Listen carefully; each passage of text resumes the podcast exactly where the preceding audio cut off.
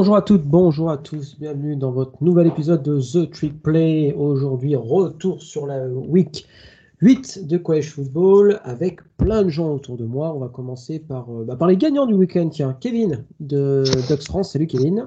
Bonjour, bonjour. Toi, t'as passé un bon week-end. Oui, bah les Saints ne jouent pas, Oregon gagne, forcément, ça va bien. Et il a fait l'amour. Merci Ryan. Ryan aussi qui a passé un très bon week-end puisque LSU a battu euh, Ole Miss. Gus qui a passé aussi un bon week-end. Euh, Notre-Dame a battu UniLV. Enfin là pour le coup il n'y avait pas trop de, de- d'adversité on va dire, mais victoire quand même. Salut tout le monde. Et, euh, et, euh, pardon, Val Dolemis qui, bah, comme j'ai dit juste avant, a perdu première défaite de la saison euh, du côté de Bâton Rouge. Salut Val. Salut tout le monde et bah bien Toi, le bonjour pour ma première.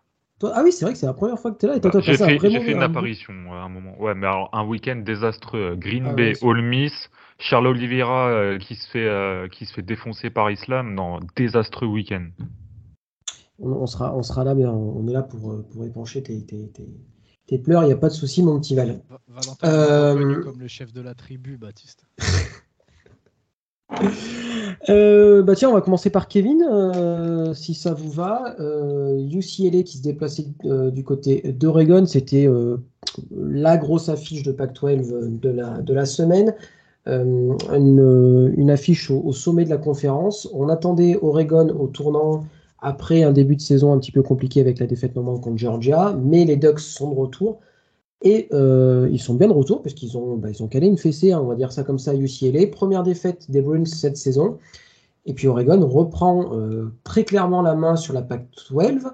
Puis moi j'ai une petite question pour commencer, Kevin, je te, laisserai soin d'y répondre. C'est est-ce que Oregon ne serait peut-être pas la meilleure équipe à une défaite à l'heure actuelle en college football?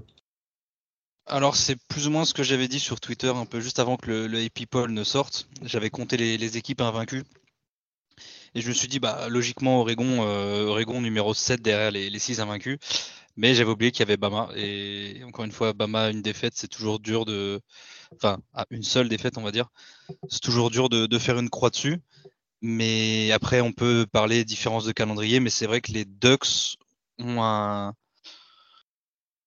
une impression de, puissance, de sérénité qui est, qui est assez impressionnant. Ils ont une, ils l'ont encore montré là contre contre UCLA, une offense qui est, euh, alors qui était bonne, on va dire, depuis Georgia. Euh, Oregon a fait, je crois, si je dis pas de bêtises, 135 yards et donc 4,5 yards par course contre Georgia, ce qui est quand même pas donné à tout le monde cette saison ou même depuis l'année dernière. Mais là, depuis qu'ils ont arrêté de jouer la meilleure équipe du pays, euh, c'est très clairement autre chose. C'est le sixième match, donc sixième victoire d'affilée pour Oregon, sixième match d'affilée à plus de 40 points marqués. Euh, donc là, le score final, c'est 45 à 30 pour Oregon. Derrière un, deuxième carton pardon, à 28 points. Euh, sur les 30 points du CLA, je vais euh, essayer d'être gentil. Il y a un TD en garbage time avec euh, 3 TD d'avance pour Oregon. Je dirais même deux parce qu'Oregon, au milieu de troisième carton, a commencé à, changer un peu de game plan. Ils ont joué de la, soft zone. Jake Bobo, le, le, receveur du CLA qui était couvert par, Christian Gonzalez, a été, euh, a été un peu laissé en, zone et a, a, réussi à dépasser les 100 yards grâce à ça. Donc euh, voilà, certes, Oregon prend 435 yards, je crois, au total, ou 445 yards au total. Il y en a quand même un petit, un petit nombre qui est fait euh, avec trois, trois scores d'avance pour les Ducks. Je tiens à souligner la performance premièrement de la O-line je l'avais, je l'avais plus ou moins annoncé sur ce que j'avais scouté du UCLS, ça manquait de points en D-line, ils sont space. C'est plus des pass rushers qui sont faits pour aller défendre contre, contre Washington, euh, ce qu'ils ont, euh, ce qu'ils ont très bien fait d'ailleurs. Euh, potentiellement ce qui pourrait leur permettre de battre USC, mais contre une O-line comme Oregon qui roule littéralement sur les gens, c'était juste pas, pas possible pour eux et Oregon, euh, ils courent pour 200 262 euh, yards. Bucky Irvin qui passe les 100 yards pour la première fois de l'année, il met 107 yards. Euh, c'était, une boucherie. Je crois que le premier drive du troisième carton, Oregon a couru 12 fois d'affilée. Euh, en convertissant une quatrième et 1 sur un QB sneak, une quatrième et 1 sur un, sur keep de Bonix, puis une troisième et 8 à la course, pour vous dire. Les mecs ont quand même porté leur couille et, convertissent une, une troisième et 8 à la course. Enfin bon, bref. C'était une boucherie offensivement. La défense a été, euh, je regardais quelques podcasts là, c'était pas bonne, mais c'était ce qu'ils appelaient good enough. Tu vois, c'est ils ont forcé les field goals quand il fallait. C'est un peu ce qu'on leur demandait aussi. De... On savait que l'attaque allait, allait vivre une très bonne journée. Il fallait juste forcer les field goals. Ils l'ont fait. Donc euh, voilà, que, que, demander de plus? C'était une ambiance absolument incroyable à, à Haute-Seine. C'était ce que je dis pas de bêtises. Moi j'ai adoré. 59 974 personnes, la quatrième plus grosse audience à, Eugene. Euh, oui, Gus, pardon, excuse-moi. Non, je disais que j'avais euh, beaucoup aimé le, le, les, tribunes parce qu'il y, y, avait. Enfin, c'est assez rare en college football où en général il y a une tribune avec une certaine couleur ou comme à Tennessee, une association de carrés euh, blancs et, et orange. Là, tu avais des couleurs dans tous les sens. Tu avais du rose, euh, du vert, du bleu, du jaune. Et le rendu, je trouve que visuel était hyper beau et agréable à, regarder. Et ça, ça m'a particulièrement marqué. Et ça m'a rappelé justement un match en 2012 de Monte Teo, bah, quand il a perdu euh, hum, sa, sa, grand-mère avec tout le stade qui était venu avec des fleurs, vous savez, euh, les fleurs que les Hawaïens ou, mmh. que les, les, mecs des îles mettent autour du cou. Et ça m'a fait penser à ça. Bah, c'est vrai que c'est un peu le problème avec Oregon avec le, bon nombre de couleurs qu'ils ont. Alors souvent, c'est annoncé à l'avance le, color schedule, on va dire. Donc quelle couleur il faut ramener au match à domicile. Mais là, comme tu le dis, il y avait le, on est au mois d'octobre, il y avait les maillots spéciaux euh, cancer du sein, prévention de cancer du sein, donc qui étaient euh, légèrement modifiés avec une dominante rose. Il y avait toute la student section qui était en rose complet, donc c'était ça la, grosse tache rose entre guillemets qu'il y avait dans, dans le stade. C'est hyper beau à voir. Ouais, c'était très sympa. Il y avait euh, Josh Pate qui était là, donc un mec de, Tennessee ou de Nashville, si je dis pas de bêtises, mais qui est spécialisé dans le, qui a un gros podcast sur la SEC ou le, sud-est des États-Unis, qui était à Haute-Seine pour la première fois et il a dit en fait, euh, tu as 59 000 personnes et en fait l'ambiance elle est limite plus importante que des stades du sud-est où tu as 40 000 personnes de plus. Et c'est quelque chose qu'on, je pense que Haute-Seine est la meilleure ambiance à l'ouest du Texas, comme on dit souvent je pense qu'on peut dire ce qu'on veut sur le Ski Stadium à Seattle ou, d'autres stades. Euh, sur le Rose Bowl à UCLA bah, Encore une fois, quand il y a des gens, oui. Donc sûrement pas quand UCLA joue, du coup. Euh, même chose pour le Coliseum avec USC, mais je pense que le, cette ambiance à, Eugene est incomparable. Euh, pour reparler football, je voudrais te parler de deux choses. Une chose dont j'ai pas forcément parlé sur le pré-game pendant le 1-2-6, enfin, dont j'ai un peu parlé, on avait dit que, que Bonix, euh, que Bonix, pardon, que Dan Lanning avait un objectif, c'était de maintenir UCLA, qui est la meilleure attaque en troisième tentative de, tout le pays, carrément. Il voulait les maintenir à 50% ou moins, en sachant que sa défense est la troisième pire du pays. Euh, ben, il les a maintenus à 6 sur 12. Il les a maintenus littéralement à 100%. Et ça, c'est quelque chose qui est à noter avec Dan Lanning depuis le début de l'année à chaque fois en début de semaine ou par rapport au match précédent, il donne un goal pour son équipe et à chaque fois c'est réglé depuis la, semaine d'après. On a vu le, tackling qui était absolument effroyable contre Georgia en week 1. Ils ont manqué de 39 plaquages, si je dis pas de bêtises, ou 29. Dès la semaine d'après, ça a été réglé. Alors certes, c'était Eastern Washington, mais dès, on va dire, le gros match après, ça a été réglé contre BYU.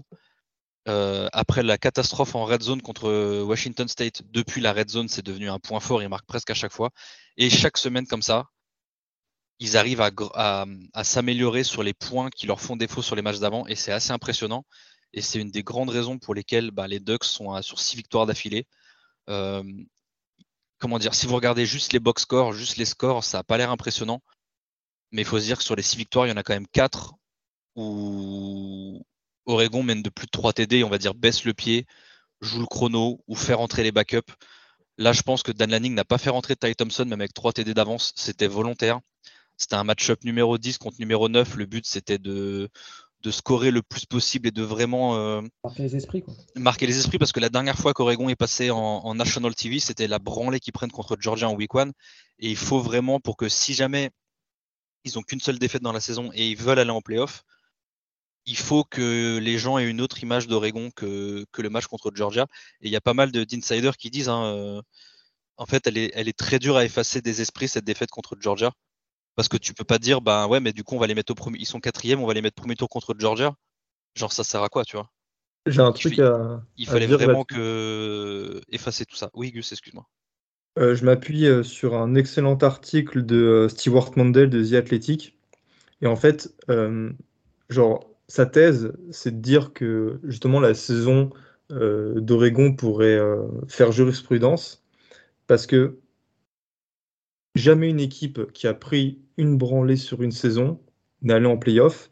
Il Ouais. prend les exemples euh, de Penn State qui était champion de Big Ten en 2016 Il y avait deux qui avait hein. perdu euh, 49 à 10 face à Michigan, et Ohio State, qui était champion de Big Ten en 2018, qui avait perdu euh, Ouais. 49-20 face à Purdue.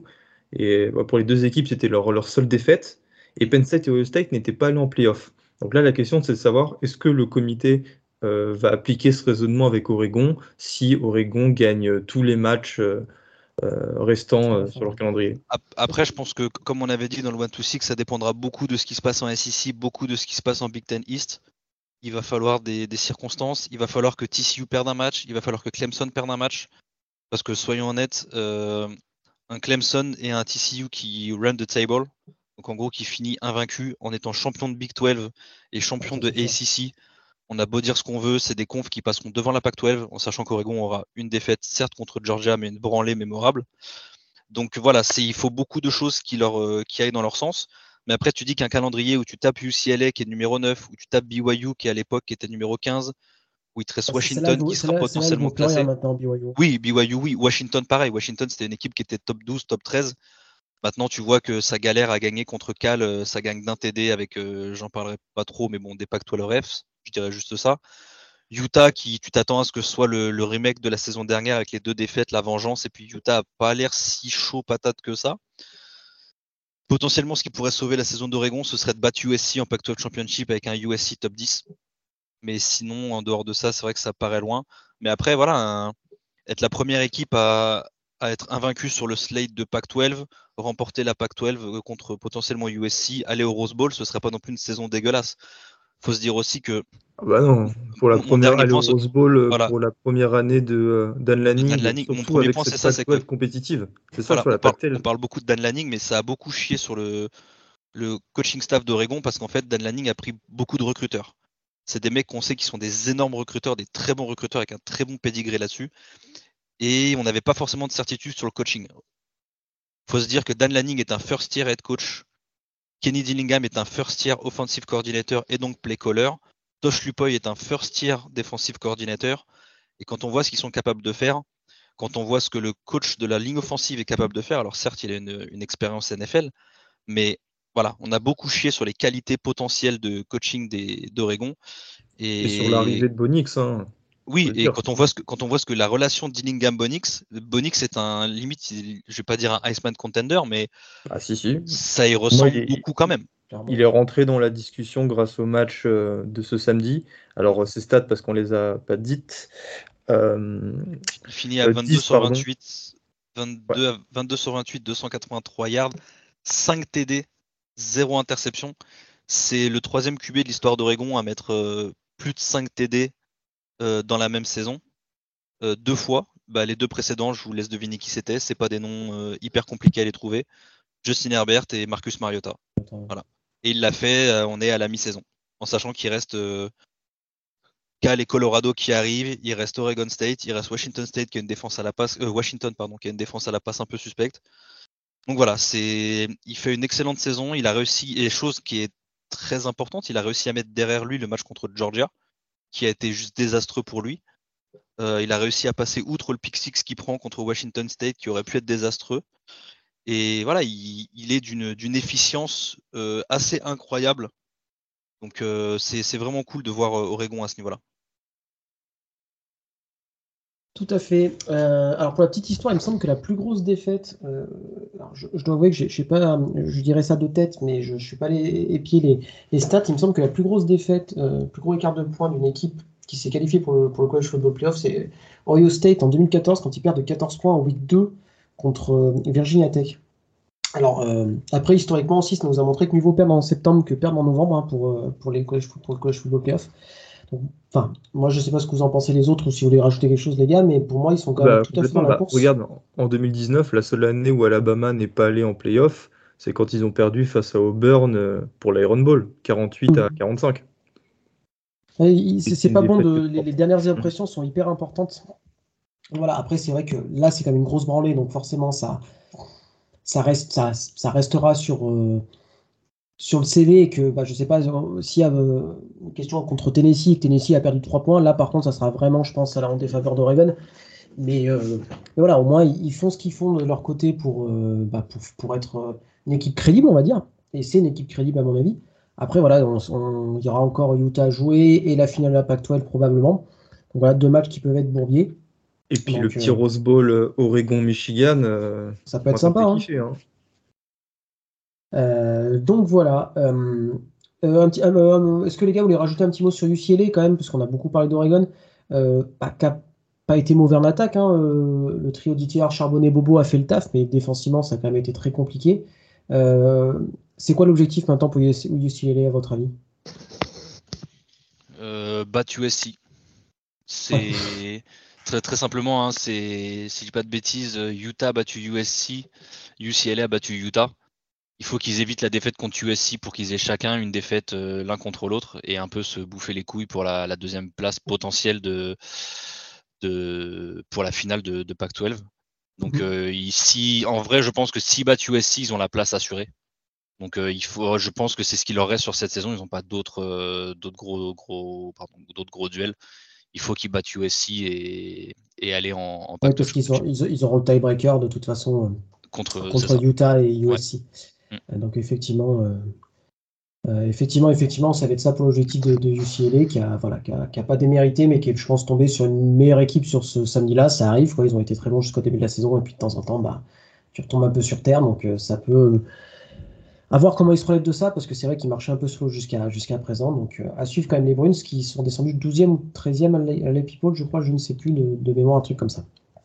Je vous propose de passer en ACC, euh, Syracuse qui déplaçait du côté de Clemson, là aussi dans un énorme duel euh, bah, pour les playoffs aussi, parce que bon, euh, Syracuse était quand même invaincu. Courte défaite de l'Orange euh, du côté de Clemson, 27-21, avec un Clemson qui a été un petit peu à deux vitesses, j'ai envie de dire, qui s'impose au forceps, notamment grâce à un quatrième carton très réussi. Alors, DJ Ugalele a été sorti, Klubnik euh, est re-rentré.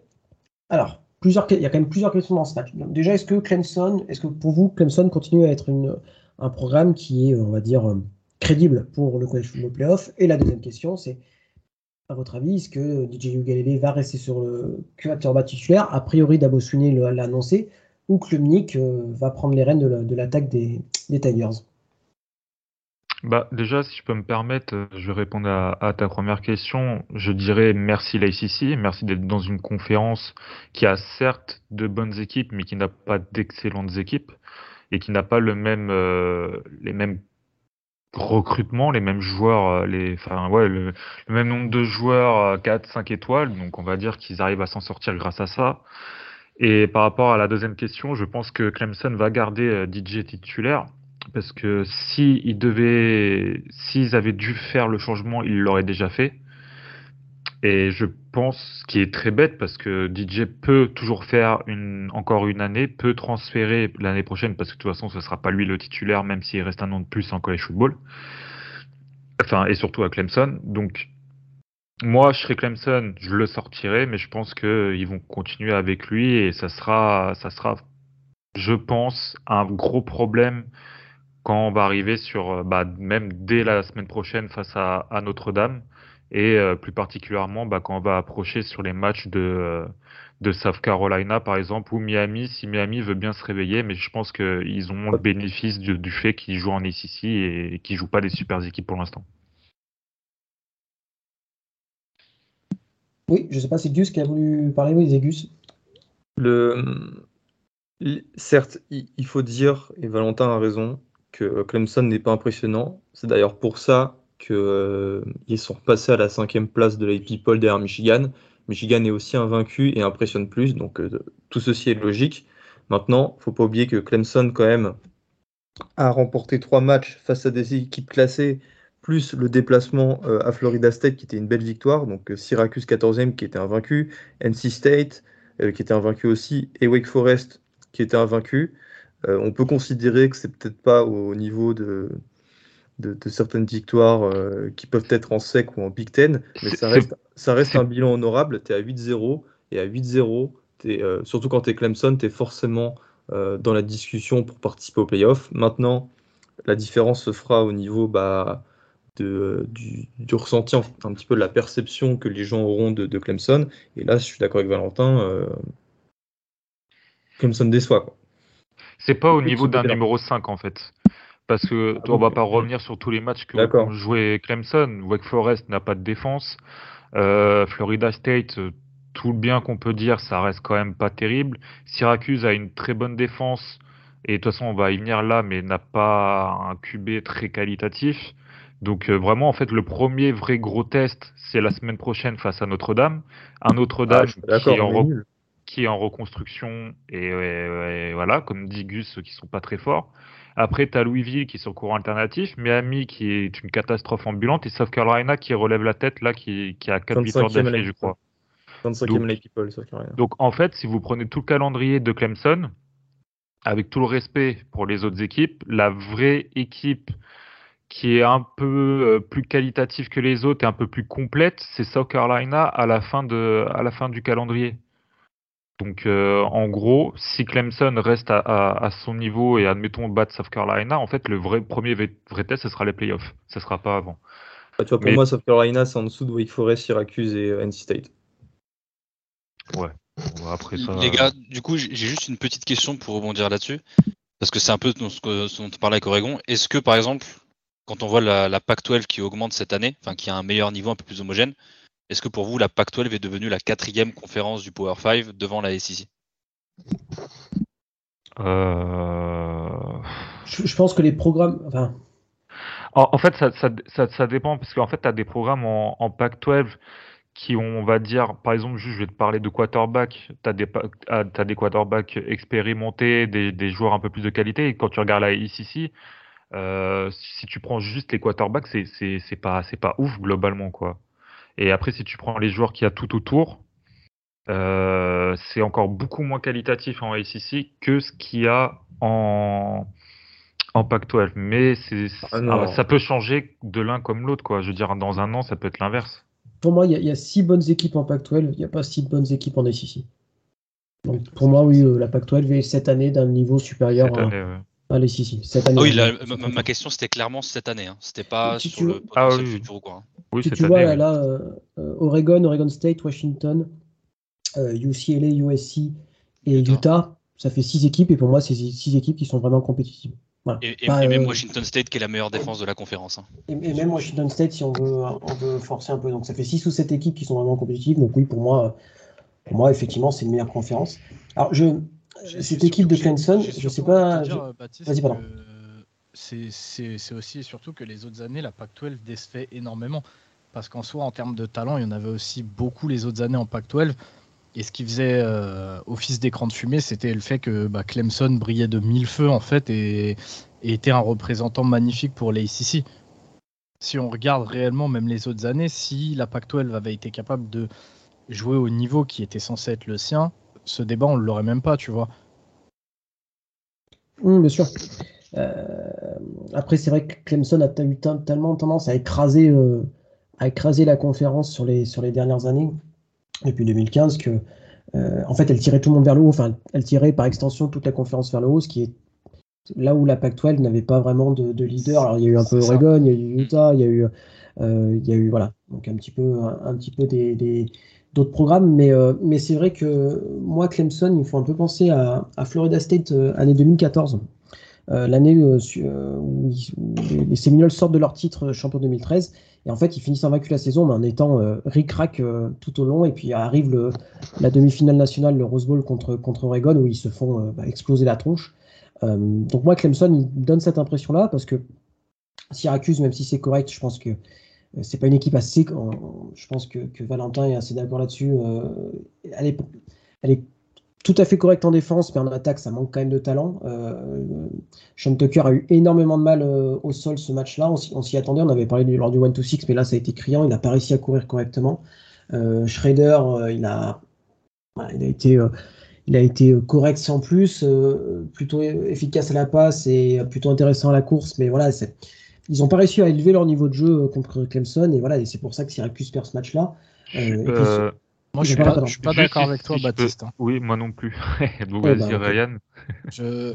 Bah, tu vois, le, le- le truc Val, et je pense que. Je pense, hein, tu me dis si je me trompe, mais je pense que tu seras d'accord avec moi. Tu as vu, Baptiste, on en avait parlé pour- euh, pendant le 1-2-6 sur la question ouais, est-ce que Syracuse a les armes pour battre Clemson? Bah, En fait, pendant quasiment la moitié du match, ils ont prouvé qu'ils avaient les armes. quoi. Mm. Le problème, c'est que tu littéralement une superstar dans les mains en la personne de Sean Tucker. Ça a été leur force toute cette saison et il n'a pas été utilisé.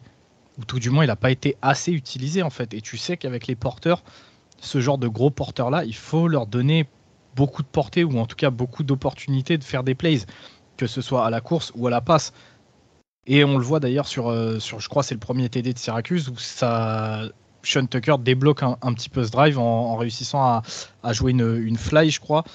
Euh, il la joue parfaitement et en fait, j'ai l'impression que Syracuse a trop vite baissé les bras en fait. A trop, c'est trop Je sais pas pourquoi il a, pourquoi il a couru que 5 fois, euh, Sean Tucker. Bah, Bah, justement. bah, c'est ce qu'on dit en fait. C'est ce qu'on dit. J'ai l'impression que Syracuse en fait a baissé les bras. C'est-à-dire ils ont essayé de courir un petit peu. Ils ont vu la grosse, la grosse D-line, euh, la grosse escouade de linebacker de Clemson en face et ils se sont mis en fait dans la peau du petit pousset. Et je trouve vraiment que c'est une connerie monumentale en fait. Euh, ça a été une, ça a été une erreur de compter plus sur ton, sur que sur, euh, que sur Sean Tucker. Et c'est ça qui fait qu'au final Syracuse se met vraiment dans le mal. Et pour moi, tu as deux autres moments clés dans le match. C'est déjà la sortie du Galilée. Parce que quand tu es en défense et qu'on te fait sortir bah, le, le quarterback sur lequel tu bases en fait tout ton, tout ton scouting de la semaine, tout ton game plan et que tu fais rentrer un autre QB à la place, déjà c'est chaud de se mettre dans le rythme parce qu'il a pu faire des trucs imprévisibles et surtout qu'à ce moment-là, Ugalele a la tête sous l'eau. Il arrêtait pas d'enchaîner les turnovers. En fait, c'est- un super coaching en fait de, de, de Dabo parce que je pense littéralement que si sur ce match tu laisses Ugalele, Clemson ne remporte pas ce match. Donc pour moi, ça c'est le premier mo- moment fort en fait de ce match. Et le deuxième moment clé, c'est euh, bah, malheureusement, euh, je crois, c'est à la, à la mi quatrième carton où en fait, je trouve personnellement qu'on a commencé à beaucoup voir les arbitres euh, en faveur de Clemson. Alors encore Oui. une fois, on va peut-être pouvoir me dire que j'aime les théories du complot, machin, je sais pas quoi, mais je vous avoue que j'ai énormément vu les arbitres. En fait, je déteste quand sur ces matchs-là, sur les matchs serrés, je commence à voir trop les arbitres en fait. Surtout dans le quatrième quart-temps alors que tu les as pas vus du reste du match. c'est quelque chose qui me qui m'énerve et je sais pas si c'est pour favoriser Clemson ou juste si c'est parce que les arbitres et on le sait, ça arrive dans beaucoup d'autres sports et pas que en CFB, les arbitres aiment en fait se montrer, aiment être acteurs dans les matchs et ça m'énerve. Ça Ah, m'énerve je, le, je vis tous les dimanches, ça. Insupportable.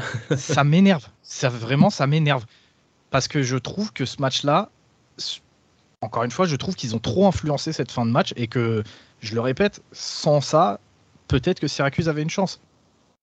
Alors, Bah, euh, moi, je voulais pas. Ils- Pardon, je finis juste sur un truc. Ouais. Syracuse, ils ont quand même 4 turnovers. Ils, ont, ils auront du mal à trouver des circonstances aussi favorables, j'ai envie de dire, sur des faits de jeu purs. hein.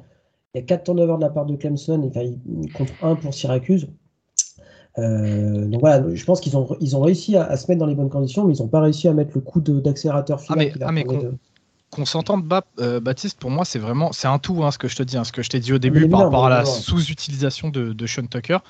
Ça rentre aussi en ligne de compte. hein, c'est que justement, quand tu as autant de turnover et tout, je pense que si tu avais utilisé Sean Tucker de la bonne des manières, Syracuse aurait pu écraser Clemson. C'est vraiment tout ce que je te dis. Mais pour moi, en fait, je trouve pas que, encore une fois, Clemson n'a pas été impressionnant et Clemson n'a pas joué au niveau où il devrait jouer, en fait, tout simplement. Moi, je pense que tu as raison, euh, Riyad, mais tu vois, je voulais même pas en parler, je l'ai même pas marqué sur le, sur le document parce que euh, les arbitres euh, ont favorisé Clemson, mais comme ça arrive très souvent sur euh, la plupart des matchs à domicile de certaines équipes. Mais comme a dit Baptiste aussi, oui, il y a eu 4-5 turnovers pour Syracuse, et le fait d'avoir autant mis euh, l'attaque dans les mains de Schrader a été le problème, parce que c'est ce qu'il ne faisait pas depuis le début de saison. Il y avait énormément de, de read options. Aujourd'hui, on n'en a pas vu. Shredder, il court derrière sou- très souvent après un snap en shotgun, donc euh, en, tant que passeur, on va dire. Et c'était très peu de, de QB design. Donc, il n'y avait pas de QB run, il n'y avait pas de QB power, enfin, il n'y avait rien de tout ça. C'était uniquement un jeu à la base dessiné pour la passe, mais vu qu'il n'y avait pas de, de solution pour Shredder, qui n'est pas un quarterback avec des super lectures et un, bon quarterback tout court, c'est un super athlète, et bah forcément ça n'a pas marché. Mais ça fait beaucoup penser à Green Bay avec le cas Aaron Jones. Comment tu peux donner que 5 courses à Sean Tucker qui a 10 yards de moyenne? Comment tu peux lui envoyer que 5 balles à la passe alors qu'il. Mais là, il aurait dû toucher 30 ballons dans le match, minimum. Ouais, ah ouais je suis d'accord. Je suis d'accord. Entre, les portées, et, les, les, targets euh, à la passe, il aurait dû tourner autour de 30 ballons. Et comment m'expliquer que. Euh, J'ai plus le nom du, du, head coach de Syracuse. Dino Barbers. Et c'est paradoxal parce qu'il a été excellent sur le début de la saison. Donc là, ça veut dire qu'il s'est euh, pour la première fois. Euh, pour moi, il s'est raté, c'est lui. Hein. Il c'est lui moi, qui en bah, Moi, je te dis, pour moi, en fait, j'ai bien peur qu'il se soit mis dans la peau du petit pousset. Qu'il se soit dit, on reçoit Clemson. Waouh, ça va être chaud. Et je, je, pense qu'il a fait son game plan comme ça.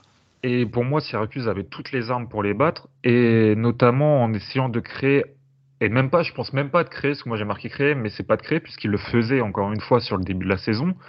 On n'a pas vu de RPO, on les a pas vus euh, créer des 1 contre 1 sur les extérieurs, alors qu'on sait que le point faible de Clemson cette année, c'est les corners qui sont jeunes. J'en ai pas vu quasiment. J'ai pas vu Schrader balancer de, balles sur des 50-50 sur l'extérieur. Et c'est pas normal parce qu'en fait, ils perdent le match plus que Clemson gagne le match. Et quand on prend factuellement les choses, quand tu regardes la défense, elle a fait son boulot. Elle a créé les turnovers. Michael Jones a été excellent. En plus, ils n'avaient pas Garrett Williams, mais le backfield a su créer aussi des turnovers. Et tu regardes l'attaque, tu regardes les deux meilleurs joueurs depuis le début de saison, Shredder, Tucker.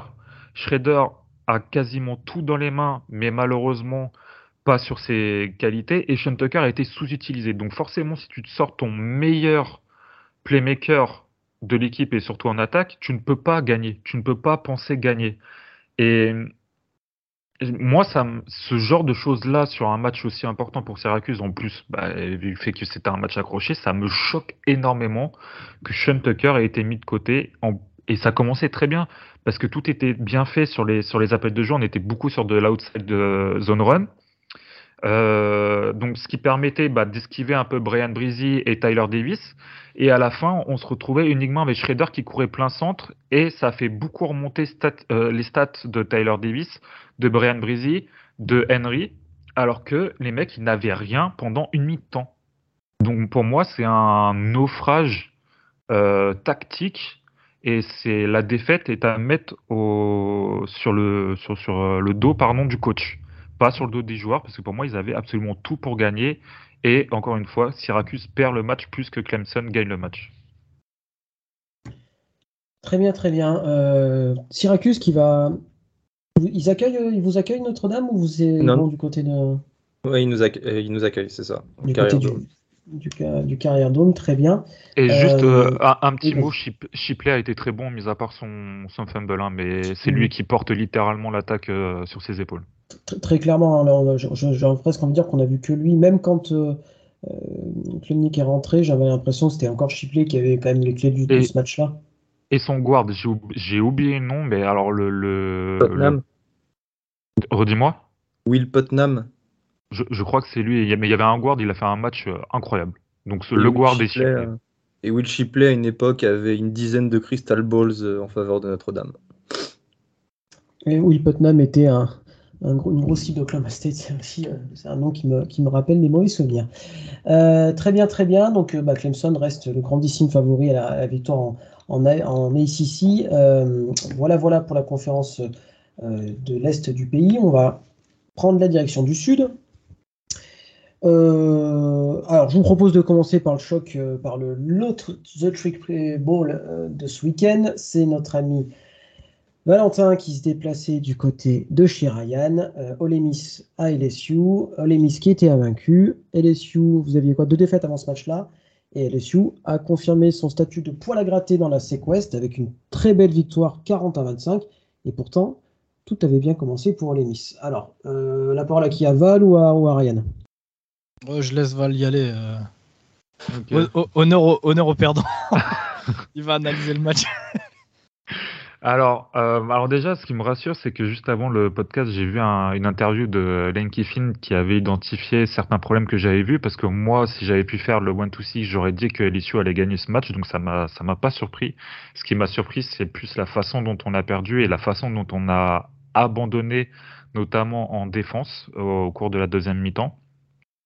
Mais sinon, si on reprend le, le fil du match, oui, on a été très bon sur, la, sur le premier carton mais on a été énormément aidé, et ça j'y reviendrai à la fin parce que je ne vais pas trop en parler encore une fois, mais on a été énormément aidé par les refs qui, qui ont émis un nombre de flags et qui nous, nous ont même accordé un TD qui n'y était pas. Bon, possiblement on aurait été sur les 1 yard derrière, on aurait marqué, mais il n'y était pas. Et euh, donc LSU qui n'était absolument pas dedans en début de match, et nous on en a profité, on a fait ce qu'on avait fait depuis le début de saison. Notre défense était en place, tout allait bien.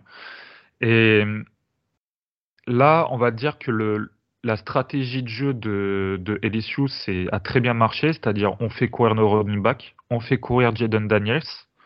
Ça va marcher puisque encore depuis le début de saison, bah, Ole Miss a eu du mal sur, euh, sur les jeux contre, euh, contre le jeu au sol parce qu'on a vu contre Auburn, Tank Bixby nous a mis un gros tarif alors que le mec il tournait genre à 3,5 yards de moyenne depuis le début de match. Euh, contre Vandy, leur très bon powerback nous avait mis tarif aussi. Donc là, contre, contre les on pouvait s'attendre à ça, parce qu'on s'entête à jouer en 3-2-6, mais contre les équipes de SEC, ce n'est pas possible. Et contre les équipes avec des bons running backs, ça ne marche pas. On prend tarif à chaque fois. Et là, pour moi, il y a eu un énorme problème de coaching, c'est qu'on ne s'est pas adapté à ça. On n'a pas mis assez de monde dans la boîte. Notre front seven n'a pas été renforcé. En plus, on a perdu euh, Troy Brown, notre euh, inside linebacker, euh, au cours du match. Donc, clairement, on était, on n'était pas bien. Euh, d'ailleurs aussi, on avait perdu AJ Finlay, notre euh, meilleur joueur de l'équipe, euh, enfin de la défense, notre safety qui a apporté énormément, qui est un gros playmaker. Donc on avait perdu vraiment deux gros joueurs sur la défense. Donc il fallait renforcer absolument ce, ce, ce point-là de notre défense et on ne l'a pas fait. Et ce qui nous a obligés à sortir un petit peu de notre jeu qui était globalement basé sur la course, euh, donc avec Quinton Jenkins parce que euh, Zach Evans n'était pas présent pour ce match-là, et donc à faire lancer euh, notre ami Jackson Dart qui certes s'améliore de semaine en semaine, mais qui n'est pas capable à l'instant à l'instant T de gagner les matchs. Donc en fait tout ce qui a été fait par LSU a été très bien fait.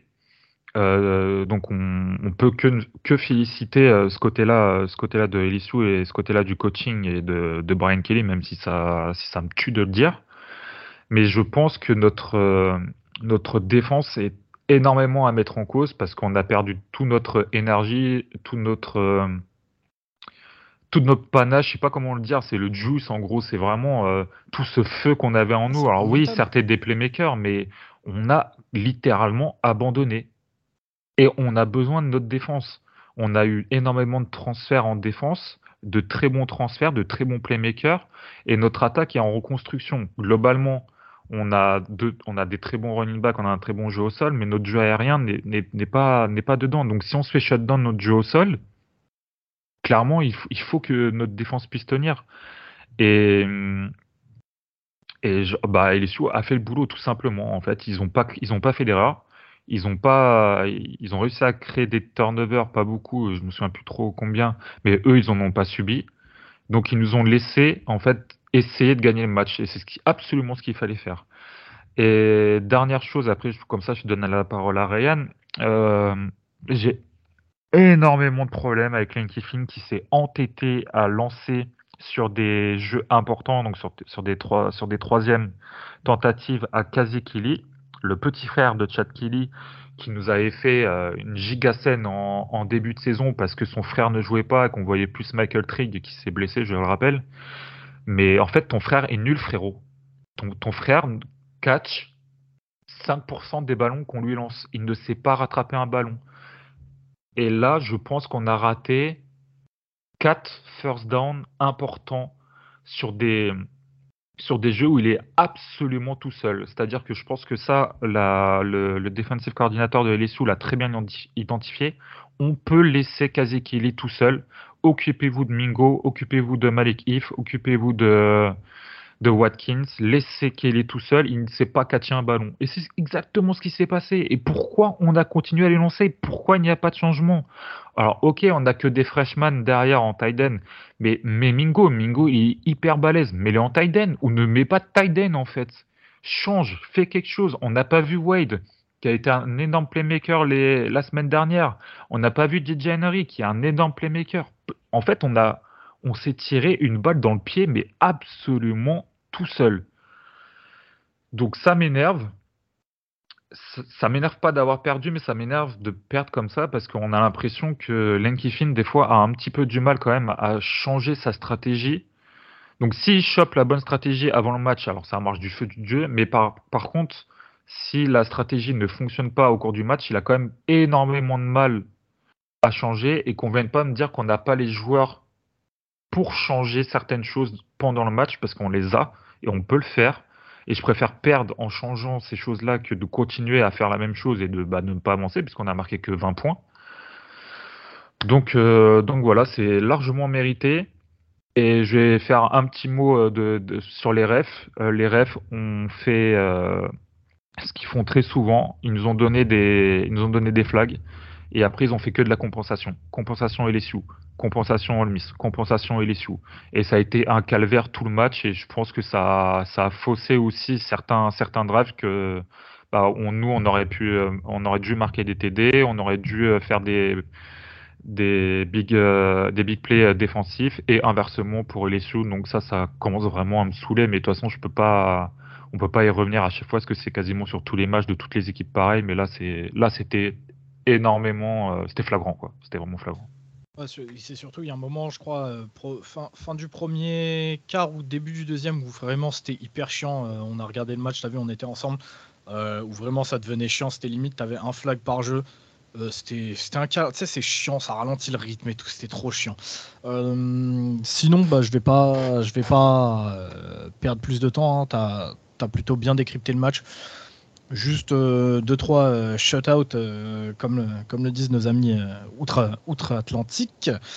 premier shutout bah, pour, pour Jaden Daniels. Pour Daniels, parce que bah, il est limité. Val le sait, moi aussi. On en reparlera plus tard cette saison pendant nos, nos scootings. Mais Jaden Daniels est limité, mais malgré ça, respect. Vrai soldat, vrai capitaine, vrai joueur, vrai leader. Euh, il joue sur ses qualités. Il essaye de, camoufler au mieux ses défauts. Euh, niveau passe, ça devient vraiment mieux. Euh, il se force vraiment là depuis 2-3 semaines à envoyer la balle et ça change littéralement toute la gueule de, notre offense. Donc respect à Jaden. Continue comme ça. respect à notre corps def, Matt House. c'est un vrai kiff. Depuis Aranda, on n'avait plus ça. C'est vraiment, vraiment un kiff. Sa défense met un petit peu de temps à rentrer dans les matchs, euh, un petit peu diesel, mais en fait, c'est le temps qu'il fasse ses ajustements. Et une fois que les ajustements sont faits, euh, je trouve la défense euh, transfigurée. pour preuve, donc je sais que Olmis a abandonné, hein, comme l'a dit Val, mais sur la deuxième mi-temps, ils prennent pas 100 yards en cumulé. Je crois, je crois qu'ils sont à 77 ou 80 yards sur toute la seconde mi-temps. pas un point d'accordé, donc top. Et dernière chose, euh, shutout bah, Brian Kelly, Matt House et l'ensemble du staff, hein, Mike Dunbrock aussi, pour euh, le fait de faire confiance aux true freshmen. Parce qu'actuellement, LSU, ça fait jouer énormément de true freshmen. Et les true freshmen le rendent bien. On a nos deux tackles euh, titulaires qui sont true freshmen. On a Harold Perkins qui fait un travail monstrueux en défense. On a un cornerback qui commence à prendre des reps aussi et qui joue et qui se la bute alors qu'il est 4 étoiles en, en, special team. Il donne tout ce qu'il a. On commence à voir euh, de Mario Toulan, euh, l'inside linebacker 4 étoiles, qui devait ne pas du tout voir le terrain cette année et qui commence à le voir et qui prend de plus en plus de reps. Donc les mecs sont là, ils performent, ils sont bons, donc ça fait plaisir. Très bien, très bien. une petite question pour toi, pour toi Ryan. Euh, cette saison qui est quand même euh, meilleure qu'attendue, j'ai envie de dire. Alors, euh, on, renvoie tout le monde pardon, vers, vers ta preview que tu avais fait en début de saison. vous avez un bilan de 6-2, c'est ça maintenant.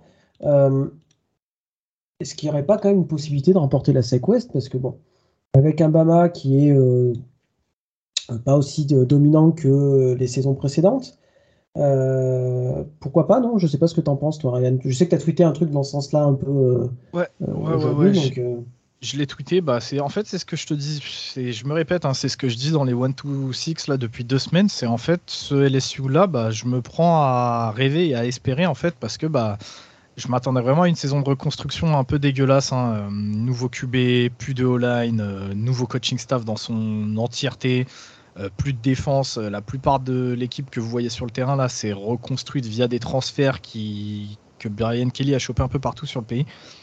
Franchement, je m'attendais vraiment pas à ce qu'on joue à ce niveau-là. Euh, et quand je vois comment on monte en puissance et l'état des lieux un petit peu en sec, bah t'as vu, bah, Baptiste, je te l'ai dit, hein, contre Tennessee déjà, je me, je me prends à rêver. Alors bah, mhm. contre Tennessee, on a pris une, on a pris une valise. Pareil, c'est un peu, on était un peu dans le cas d'Olmis où on a abandonné sur un des seuls matchs où on abandonne cette année d'ailleurs. Sinon tous les autres, ça se la tue jusqu'au quatrième quart. Bah voilà, je sais que ça, ça va en faire rire certains, mais bah écoute, actuellement, le Bama, bah, pour moi, ils sont pas invincibles. Et je l'ai dit, Mississippi State avait les armes pour le faire. On a peut-être un peu moins les armes, mais on sait que bah, les Bama contre LSU, c'est toujours des matchs accrochés, c'est toujours des matchs qui, qui veulent rien dire. Et c'est ce samedi C'est ce, euh, non, c'est la semaine prochaine. On est en bye week ah là, Gus. Ouais. Ah, bye week, ok. Euh, Texas A&M, c'est pareil, ils sont affreux mais à chaque fois que c'est un Texas AM contre LSU, vous pouvez être sûr que ça va être un match de fou.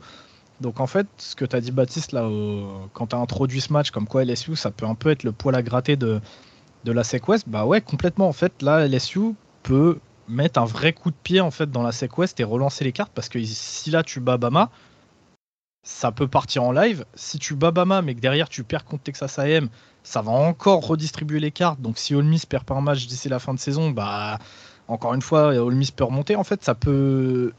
On est dans, un spot où on peut foutre la merde, en fait, en dans un sens comme dans l'autre, tu vois. Moi, pour moi, actuellement, la saison, elle est déjà réussie. Quand tu vois notre bilan, quand tu vois ce que ça donne Brian Kelly en année 1, je me dis là, pour moi, l'année, elle est réussie. L'année, elle est réussie. T'es, en déjà ball eligible. Toutes les wins que tu peux prendre en plus, vas-y, on les prend. Nous, on n'a rien à perdre, on a tout à gagner. C'est, Guillaume qui nous disait ça pendant le match, justement, Ole Miss euh, LSU. Nous, on n'a rien à perdre. Donc là, tu vas, tu peux affronter n'importe quelle équipe du pays, même Georgia au SEC. Euh, mettons, on gagne nos matchs, on part au SEC Championship. On a quoi à perdre, nous? On est en année 1 en rebuild. Tu vas aller affronter Georgia, tu te fais taper, tu te fais taper. Tu vois, tant pis, ça arrive. Par contre, si tu vas, que tu les tapes, que le match il est accroché, tu vois, tu y seras allé et on voit, on voit ce qui se passe. Dans tous les cas, nous, la fenêtre de tir, elle n'était pas pour cette saison. Donc moi, je suis, je kiffe je kiffe et comme je te dis, je continue à le dire, bah, je me prends à rêver et donc dans deux semaines on verra Bama et ça va être un match de fou. Alors peut-être qu'on va se faire taper, mais en tout cas j'y vais et j'y crois. Non mais t'as bien, as bien, bien raison et puis c'est vrai qu'il y a quand même pas mal de freshmen. Euh, Perkins, hein, le linebacker, qui est quand même vraiment excitant à avoir joué. Euh, notamment là, il a, encore mis un sac, hein, il me semble. Ouais, il met, il met des sacs, il, a, il met des pressures dans tous les sens. Il est capable d'aller couvrir des tight ends, des receveurs. Tu vois, Val le disait, euh, Matt House a bien étudié euh, le cas euh, Kelly, tu vois, le tight end, et c'est complètement ça. Hein. Je peux t'assurer que si Kelly, les deux, trois fois où il est tout seul, il catch, je peux t'assurer que le gameplay aurait été différent. Perkins serait beaucoup plus droppé en zone. Du coup, il y aurait eu moins de pression sur Jackson Dart. Tu sais, en fait, tout aurait pu être réécrit d'une certaine façon. Euh, les refs, d'ailleurs, si Val ne savait plus combien de turnover on avait fait, c'est parce que les refs nous retirent, je crois, une ou deux interceptions sur le match. Donc, euh, ouais, non, Harold Perkins, euh, c'est un crack. C'est un crack. Je pareil, je l'avais annoncé. Et je pense que c'est une des futures superstars du, du collège football. Et pour l'instant, il est en train de le montrer. Très bien, très bien. alors, je vous propose d'ouvrir une petite parenthèse pour aller voir d'un côté d'un programme qui, au contraire de vous, LSU, euh, du côté de la SEC West qui a, qui été attendu euh, au sommet de la conférence et qui se retrouve dans les bas-fonds. C'est Texas A&M. Texas A&M qui a perdu du côté de South Carolina. Alors ils sont... On va, j'ai presque envie de dire qu'ils ont perdu le match tout seuls comme des grands parce qu'ils prennent déjà, il y avait 17-0 au bout de 5 minutes de jeu euh, pour les, Gamecocks. On a eu un kick-off return de 100, de 100 yards, on a eu un fumble, on a eu tout ce qu'il fallait, tout ce qu'il fallait du côté de Texas A&M. Euh, je pense qu'on aura le temps dans l'intersaison de revenir sur le cas des, des Mais là, ça commencerait à mettre. Je ne sais pas ce que vous en pensez, vous les gars, mais je trouve que c'est quand même très inquiétant. C'est la cinquième année de Jimbo Fisher euh, à la tête euh, du programme. Il n'y a pas d'amélioration, voire euh, c'est même sur la pente descendante. Il y a, l'année 2020 qui est un peu en trompe-l'œil. Mais il fait moins bien que Kevin Sumlin. Et c'est moins bien que Kevin Sumlin qui a été viré. Alors, du coup, tu, tu me... je vais te poser la question, Gus. Est-ce que Jimbo Fisher aurait été viré s'il n'y avait pas ce buy-out absolument gigantesque. Évidemment. Oui. Oui, complètement. Et d'ailleurs, on, c'est là, on l'avait dit. Au moment, On au se moment où, frotte les mains. au moment où ils l'ont prolongé, on a dit mais bordel, mais quelle énorme connerie en fait. Et on arrête. Et en fait, c'est terrible parce que à chaque fois qu'il y a un gros contrat comme ça qui sort sur des dizaines d'années, Ah, Avec, euh, c'est le seul. hein. Ah, non, mais c'est le seul. Je suis pas d'accord. Tu vois ce que Mel Tucker il fait avec Michigan State? Ouais, mais. Il n'est pas garanti Non. hein, le contrat de Mel C'est Tucker. c'est pas du garanti, tu vois. C'est comme Oui, Brian Kelly. oui, Brian. Kelly, il a, il a 110 millions, mais euh, si LSU veut le virer dans deux ans, ça leur coûtera que dalle. Tu vois, donc au final, euh, est-ce qu'on peut vraiment dire euh, que Kelly euh, coûte, coûtera déjà cher à LSU Non. Non, mais tu vois, Kelly, le, le truc c'est que Brian Kelly, ils ont pas fait la même erreur qu'ils avaient fait avec Ed, Or- Ed Orgeron, où derrière le titre, euh, ça lui a mis la quicheta, tout ça, tu vois. Alors qu'on savait Ouais. tous que Orgeron, c'était une connerie aussi à ce moment-là. De- D'où l'intérêt de regarder euh, bah, le, si c'est de l'argent garanti ou non. Enfin, de toute façon, comme en NFL, hein, c'est pas moi Ouais, qui. ouais, c'est clair. Mais, mais Jimbo, on était tous d'accord, ça a été une... Et là, franchement, euh, bah, j'espère que le- dès l'année prochaine, ça va cliquer, hein, leur classe de recrutement, parce que... pff, Bon, question, les gars. Texas A&M euh, a encore 5 matchs. Ole Miss, Florida, Auburn, UMass et LSU. Il faut en gagner 3 pour être éligible à un bowl. Est-ce que vous pensez qu'il remporte 3 matchs parmi ces 5 que je viens de citer? Non. Non. Alors, moi, je vais être un peu plus mesuré, je vais te dire non, mais après, tu vois, Kevin a répondu jamais. Bah, moi, je vais te dire ne jamais dire jamais, parce qu'encore une fois, je vais revenir. Ouais, sur tu disais qu'on contre LSU, ils ont l'habitude de faire des bons matchs. Contre. LSU, Ouais. C'est les rivalry games, en fait. Des fois, les mecs arrivent, euh, transcendés, en fait, ils sont en transe complet. Et re- ils regardent ce que ça donne. C'est, il y a, je crois, trois ans, ça, se finit sur un 70-70. Euh, l'an dernier, les mecs vont battre Bama avec, euh, avec Calzada. Enfin, tu sais, c'est. Texas AM sur les rivalry games, c'est spécial. Donc, est-ce qu'ils gagnent trois matchs sur, la, sur le reste du calendrier? Comme vous, je partirais sur parce que franchement, ce qui monte, c'est dégueulasse. Ce dernier match-là, fin de saison contre LSU, en sachant que nous, ils peuvent euh, en gros nous mettre bah, des bâtons dans les roues pour le SEC Championship ou la, ou, ou la première place en SEC c'est- West. C'est le dernier match de saison régulière C'est le dernier match et je crois qu'on va et en Ah plus je crois qu'on va jouer chez eux. College Station, ok. Ouais. donc je te dis moi je suis je dirais non mais attention. Mais, mais pas jamais, quoi. Je pense que le troisième match qui peut justement être remporté, ça serait contre nous et je vais péter un câble gros. Je Mais parce que, mais après le truc c'est que tu regardes contre des équipes genre c'est quoi c'est Auburn autre que les trois équipes du, du podcast entre guillemets quoi autre que Ole Miss Florida LSU c'est Auburn la quatrième équipe Ouais, Auburn, c'est Bah, ça. tu Ouais, vois en vrai Auburn euh, joue un peu la même chose hein, c'est pff, c'est pas top. Et justement et, et là c'est pas un rivalry game c'est littéralement je te le, le type de match que je les vois paumer en fait. Plus, parce qu'on a on a, à- on à a beau dire que potentiellement ils gagnent contre euh, contre LSU parce qu'ils kiffent ce genre de match.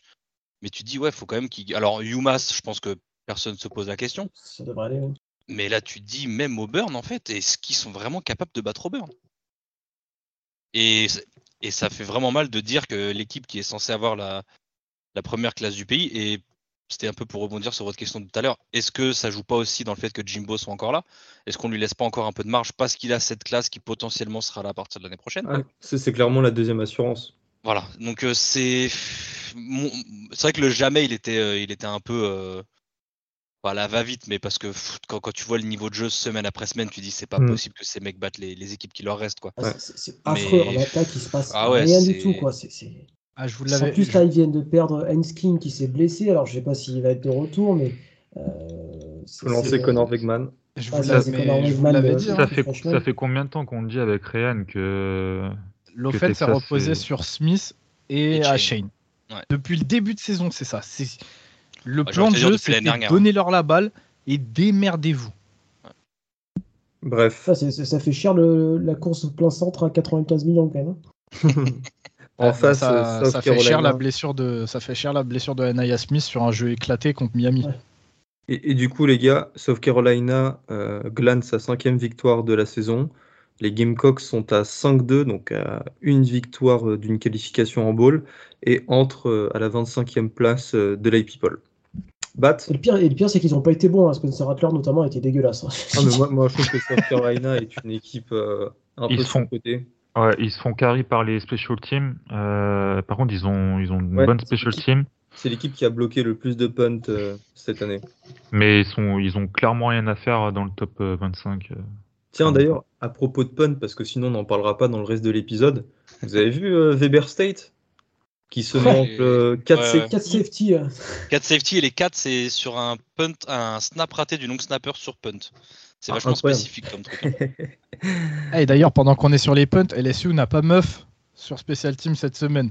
Ouais Félicitations, Ryan. c'est- c'est- c'est- Merci, merci. Et, et pendant qu'on est sur les punts, Amari Rogers a encore drop un punt, un retour de punt. Ah, ouais. La plaie est béante. T'as- fait ton débrief sur euh, les têtes de fromage, euh, Val, ou pas non, pas encore, euh, demain normalement. Il, il a, il a trop de choses à écrire. Je te jure. Euh, très bien, très bien. Euh, donc effectivement, ça sera quand même intéressant à suivre là, cette fin de saison de la Guise parce que il y a un truc, je pense, que va être, donc je dis intéressant à suivre, ça va être savoir si il y a des joueurs qui partent à l'intersaison. Si on se retrouve avec, je sais pas, moi, des départs de, la- de cette classe de recrutement 2022 et sur les 25 ou 26 mecs qu'ils ont signés, il y en a une, une- entre 5 et 10 qui partent, ça voudra dire quelque chose, à mon avis. Donc, Enfin, euh, après, attends, son- attends, attends. Si on part du principe qu'ils sont venus à Texas A&M parce que il y avait de l'argent derrière, euh, je suppose qu'ils ont euh, signé des contrats. Alors certes, euh, c'est des contrats euh, faits en soum soum, mais tu dois les respecter. Tu peux pas, tu dis pas à un joueur, euh, viens, on te donne tant d'argent et tu peux te barrer au bout d'un an. Donc au final, moi je pense qu'il n'y en a aucun qui va quitter euh, l'équipe. Moi, je te dis que. On Mais en pour parle, récupérer la- de la thune autre part. hein. on- on en Mais oui, parle, mais à la- tu- on en tu- parle cet été, Gus. Oui, mais du coup, tu, tu violes euh, l'accord. euh, Ouais, ouais, mais je te dis. bah, avec Texas on est- A&M, ça marche on pas comme sur ça. la première. Non, mais on est sur la première année de la de la NIL. Il y a Ouais. encore plein de flou juridiques à gauche, à droite sur des contrats, j'en suis persuadé. Ouais, mais là, il n'y a pas de flou, puisque c'est un accord, euh, le truc, il a été formalisé. Ouais, Gus, on en reparle cet été. Les, les transferts de Texas AM, chaque année, c'est pareil. Et là, il y a la NIL qui est censée sécuriser certains contrats, tout ça. Mais on en reparle cet été. Franchement, je serais pas étonné là, que tu aies des mecs de, Texas, de Tamu qui partent à Bama, qui viennent chez moi, qui aillent euh, aux Gators. Je... On en reparle cet été. Bref, Et on part on en fera un petit épisode. euh, on oui, part en Big Gus. 12, les gars. Eh ben, c'est exactement ce que j'allais dire. On part en Big 12. Eh ben, euh, Gus, toi, je sais que tu, voilà, que, que tu, que tu apprécies très bien cette équipe du TCU qui, pour toi, devrait être classée euh, euh, plus haut à, la, à, la, à les people. Euh, là, ils sont très clairement en tête de la, de Big 12. Est-ce que tu les vois finir invaincus, toi, Gus? Au vu de ce qu'ils ont montré, euh, ouais. Ouais, parce que tu as cette attaque euh, qui est hyper, euh, dynamique. Max Degan, c'est vraiment, un- je trouve, un bonheur de le voir jouer comme ça. En plus, il a une cible, Quentin Johnson, qui fait une superbe saison. Il a le duo de, running back euh, des Marcado et Kendra Miller. Bah, Kendra Miller qui a encore, euh, je crois, il a inscrit euh, deux touchdowns ce week-end sur 29 portées, 153 yards. C'est une équipe hyper complète. Et quand je vois leur calendrier, je me dis, mais qui peut les arrêter quoi? West Virginia, ce sera une victoire. Texas Tech, je pense que ça en sera une. Texas, on verra. Baylor, Iowa State. Là, c'est clairement un calendrier pour aller chercher la, saison, la saison invaincue. Donc, en, si je dis pas de bêtises, en 12-0 en Big 12, c'est ça, Baptiste, parce qu'il y a 9 équipes. Il y a 10 équipes. Maintenant, moi, ce qui m'intéresse un petit peu plus, c'est euh, de placer un petit peu les performances de TCU dans un contexte, euh, va dire, plus général, de, comparer ces performances avec euh, des performances similaires dans l'histoire euh, et les performances actuelles des équipes du top 10. TCU, avec cette victoire face à Kansas State, a gagné un quatrième match consécutif face à une équipe classée, donc Oklahoma qui était 18e, Kansas 19e, Oklahoma State 8e et Kansas State 17e. La dernière fois qu'une équipe a fait ça, c'était Stanford en 2012, qui avait battu Oregon State qui était 13e, Oregon qui était premier. Désolé Kevin de te des mauvais souvenirs. Euh, UCLA qui était 15e, et après encore UCLA en finale de Pac-12. Et l'autre équipe qui avait réalisé cette performance auparavant, donc avant Stanford, c'était en 1960 avec Iowa, qui avait en fait sur, euh, qui a affronté sur ses huit premiers matchs euh, huit équipes du top 20 et qui avait gagné bah, six matchs, euh, cinq matchs d'affilée face à des équipes classées. Donc voilà, ça place un petit peu la performance de, TCU d'un point de vue historique et c'est à cause de tout ça que j'ai un petit peu du mal à comprendre pourquoi ils sont pas aussi bien classés à la parce que je pars du principe que si quasiment personne n'a réussi à faire cette performance-là, euh, tu considères que TCU ne peut pas monter de son propre fait, mais doit attendre les défaites euh, des équipes devant. Et je trouve ça assez injuste d'un point de vue sportif. Ouais. De toute façon, on va, suivre tout ça. Alors, effectivement, TCU, il reste. Alors, je pense que Texas, ça pourrait être un match un peu, un peu galère, sachant qu'ils vont, là-bas. Il voilà, il il y, a deux déplacements de suite à Texas et à Baylor qui pourraient être euh, assez compliqués pour les Horned Frogs, mais c'est vrai que sur, sur, ce qui montre euh, actuellement, voilà, c'est euh, très clairement l'une des meilleures équipes du pays, voilà, avec une attaque complètement de feu et puis un coaching staff au, diapason. Donc c'est vrai que ça fait, ça fait plaisir à voir. Et puis ils ont un peu de chance, il faut un peu de chance de toute façon, je pense, pour être compétitif et pour viser le, le, très très haut niveau. Et ils en ont cette année, donc tant mieux, tant mieux pour eux. Quoi. Mmh. Voilà, après, euh, qui peut les gêner? Oklahoma State, qui a 6 victoires, une défaite, dont 3 en compte, qui a perdu forcément face à TCU. Mais après, voilà, j'ai l'impression qu'il y a ce duo de tête euh, qui, se, qui se dégage en, Big 12, TCU et Oklahoma State. Oui, puisque les, les Cowboys euh, ont, remporté l'autre gros duel de la conférence ce week-end, c'était à domicile contre Texas. alors, pas mal de choses à dire sur, euh, sur ce match-là, mais euh, je vais être euh, le plus, le, plus rapide, le plus rapide possible. Et puis voilà, si vous avez d'autres remarques, vous, n'hésitez pas. Moi, j'ai trouvé Texas pas, notamment au niveau de l'attaque, pas très très bon, et notamment Queen Evers qui a été mauvais. Hein. De toute façon, je, je vais pas dire, je vais dire les choses très clairement, pas du tout en phase avec avec notamment.